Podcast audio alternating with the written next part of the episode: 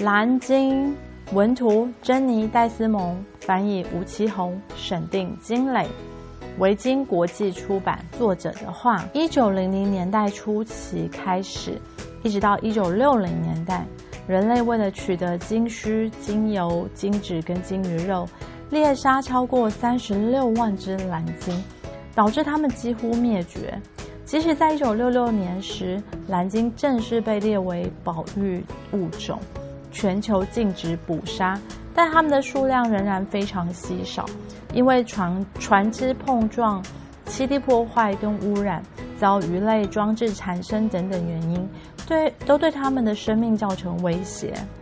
蓝鲸是非常壮丽又有智慧的生物。如同其他的自然万物，我们都应该更加珍惜与关注，让蓝鲸终有一日可以在自己的大海家园中悠游自在的繁衍生长，生生不息。很久很久以前，有一个小孩从书架上拿了一本书，并开始阅读。书上写着。蓝鲸是一种体型和力气都奇大无比的哺乳类动物，也是地球上最大的生物。蓝鲸全长将近三十公尺，对，嗯，对，恐龙应该也比它，哎，没有哦，它三十公尺应该比恐龙大哦，等于一辆农场拖拉机，一辆小货车，一辆机车，一辆脚踏车，一列汽车。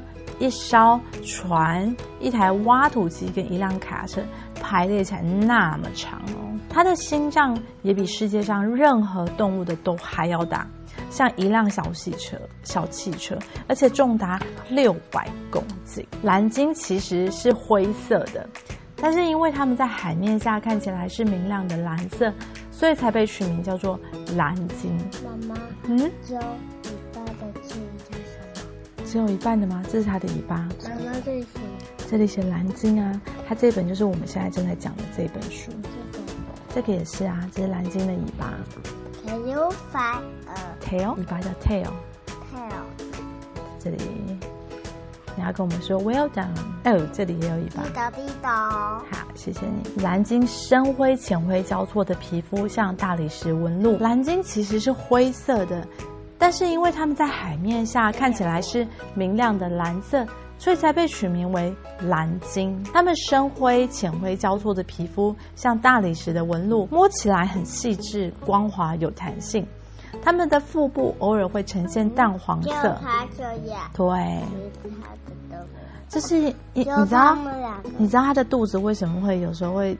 淡淡的黄色嘛，因为是有一种叫做细藻的微生物附着在上面的关系，就是这些。蓝鲸各自有独特的斑纹，这是我们的手的指纹，对，用盖章的。然后蓝鲸也有类似这种哦，但它们不是指纹，是它们自己有独特的斑纹，它们的皮肤上，然后比这还要大。对，然后科学家就借着斑纹跟背鳍的形状。来认得出每一只蓝鲸，你的手比它大，对不对？蓝鲸平均的体重大概是一百六十公吨，你知道一百六十公吨多重吗？大概就是五十五只河马堆起来的重量，所以一头蓝鲸等于五十五只河马加起来哦。而且呢，雌鲸就是是母的母的蓝鲸，它的体型要比雄鲸来的大，因为呢，它必须够大够重才可以分泌充足的奶水来喂饱孩子。蓝鲸是他的妈妈自己带小朋友的，他的爸爸是不带小朋友的，所以雌鲸都会比较大，这样才可以照顾他们的小宝宝。那你走完了吗？我可以翻下一页喽。你要走到五十五只河马上面去找这个小朋友，对不对？OK，那我们就继续喽，好不好？他这图上就画了五十五只河马。然后有一个小朋友，一个小男孩坐在上面，这样子。含有盐分的海水呢，能为巨大的蓝鲸提供浮力，因为海水是咸咸的，里面有盐分才会让它咸咸的，那它就会有浮力。一旦离开水面，任何动物的骨架都没有办法支撑如此庞大的重量，因此呢，陆地动物的体型不可能长得跟蓝鲸一样。除此之外，海水也为所有的生物提供浮力。包括河马跟人类，然后你知道，呃，世界上有一种海啊，就是叫做死海，它是其实是一个湖，然后它很咸很咸很咸很咸，所以它的浮力就很大。你只要躺在上面，你不会完全不会沉下去哦，你可以直接躺在上面睡觉，因为它会把你托起来，就像你昨天在洗澡的时候，手打在水里面会有浮力。这个是蓝鲸的眼睛，它的眼睛跟我们不一样哦，它没有泪腺，也没有睫毛，所以你看它上面没有睫毛，而且它也没有办法流眼泪，因为它没有泪腺。然后宽度大概十五公分，对，我们可以流眼泪。十五公分才这样子而已，所以你看蓝鲸那么那么那么大，其实它的眼睛很小，相对于它的体型，对不对？所以它的视力呀、嗅觉就是鼻子这样会吸空气、会吸味道的那种，呃，叫做嗅觉。还有味觉，味觉就是舌头会尝味道，它的味觉很差，可是它的听力很好哦，然后触觉也非常的灵敏。这个呢，它的牙齿下面这边叫做金须板。蓝鲸的上颚大概有三百到四百片，像指甲的黑色金须板排列着。它的舌头重达三公吨，它假设张开大嘴巴的话，一次就可以装五十个人。可是幸好它不吃人，还是一百，因为它的那个很小。食道，对，它的食道宽度很小，所以它没办法吃。它可以装一百个人。没有，只能装五十个。可能如果要再多的话，其他人都要跑到他嘴巴里面去了，就堆在人家上面啊！啊，堆在上面是不是？再说就是要说到，嗯，我想想。对，好，蓝鲸的主食叫做磷虾，就是这一种，它是一种类似虾子的小型浮游生物，因为它只能吃这种小小的。夏季期间呢，蓝鲸每天都会捕食大概三千五百万只磷虾哦，将近四公吨。可是它的食道很窄，每次呢就只能吞一颗葡萄柚大小的数量。当然，生活在不同海域的蓝鲸也会吃不同种类的磷虾，就算是磷虾也是有不太一样的哦。进食的时候呢，它吃东西的时候，它会先一大口海水跟磷虾，然后下巴呢跟腹部的这个喉腹则会被大量的海水撑开，看起来就像是巨人的手风琴。这个叫做喉腹则，就是这里有一条线一条线，它下巴一条线一条线的地方。然后磷虾呢跟海水都在这里，好多泡泡有没有？那吞咽之前呢，它会用舌头把所有的水都推回到大海。这时候密密麻麻排列的金须板正好把水中的磷虾挡下来，然后再吞到肚子里面去。因为磷虾是鲜艳的橘红色，所以蓝鲸的粪便也是橘红色。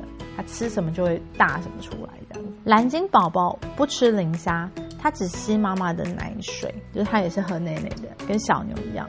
那这只小牛呢？嗯，我们看一下哦，就是我们喝的牛奶罐，它要吃多少牛奶罐，你知道吗？它会待在妈妈的子宫里面将近一年哦。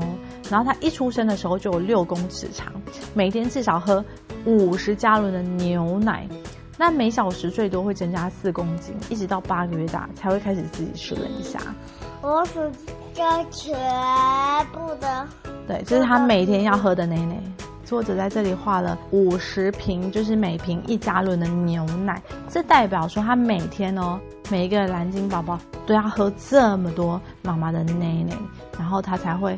一直喝喝喝到八个月大才会长大。蓝鲸的寿命跟人类相当接近。目前一出生就被科学家追踪的蓝鲸，之后只要透过照片比对就能够确认年龄了。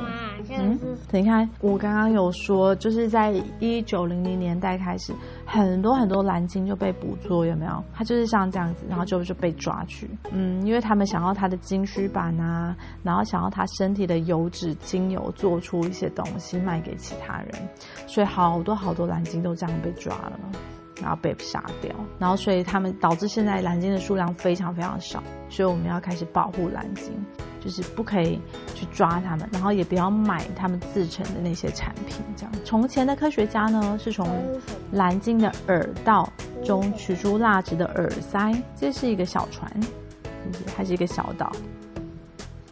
哎，你看这里很特别哦，你看哦。蓝鲸有耳朵，然后以前的科学家是从蓝鲸的耳道中取出蜡质的耳塞，这是不是像是一种像耳屎的东西啊？来判断它们大概几岁，类似用年轮判断树龄的方法。蜡质耳塞也会随着时间的累积，然后科学家就会根据耳塞的厚度来推算蓝鲸的年龄。不过啊，要用这个方法就必须捕捉蓝鲸，而且过程很残忍。你看，直接把它这样抓下去，是不是把它身体碎得动？所以它就会很痛很痛啊。然后只是为了要知道它的年龄，所以这真的太残忍了。而且数字也不够精确，所以现在已经没有人在这样用。然后它的蜡质耳塞就大概是长这样。然后你看金仔就是小宝宝，他要喝奶奶就在这里。妈妈就是在尾鳍附近这里会排分泌乳汁，让那个小 baby 在这边喝奶奶。这个就是它的蜡质耳塞，就是在它耳道里面的分泌物这样子。你看它连桌子都很像一个鲸鱼的形状，有没有？蓝鲸无法在水里面呼吸，可是它可以闭气，就是停止呼吸将近三十分钟。然后闭气时间的长短跟活动量影响而不同。当它们到水面呼吸的时候，会从两个像鼻孔的气孔里面吐气，然后气体喷发可以将近十公尺哦，大概就是九个七岁小男生的身高，所以就是差不多是九个你这么高，它的水喷出来的高度。然后它吐一口气就可以灌饱两千颗气球，而且吐气的时候发生的轰然巨响，有机会传到好几公里外。还这样喷出来那个声音，大家还以为是什么什么爆发这样子，还是大两千颗气球大爆炸。蓝鲸是姿态优雅、有流线身形的游泳好手。你看它这样子游很漂亮。它们的尾鳍宽度超过五公尺，相当于小型飞机两侧。机翼间的距离，这个的是这个，这个的是这个。对，这是蓝鲸在游泳的形状。鲸尾在动作的时候会上下拍打，比较像是鸟的翅膀，不是像鱼这样左右动，它是上下动。另外呢，蓝鲸有两片锥状短胸鳍，就是这两个。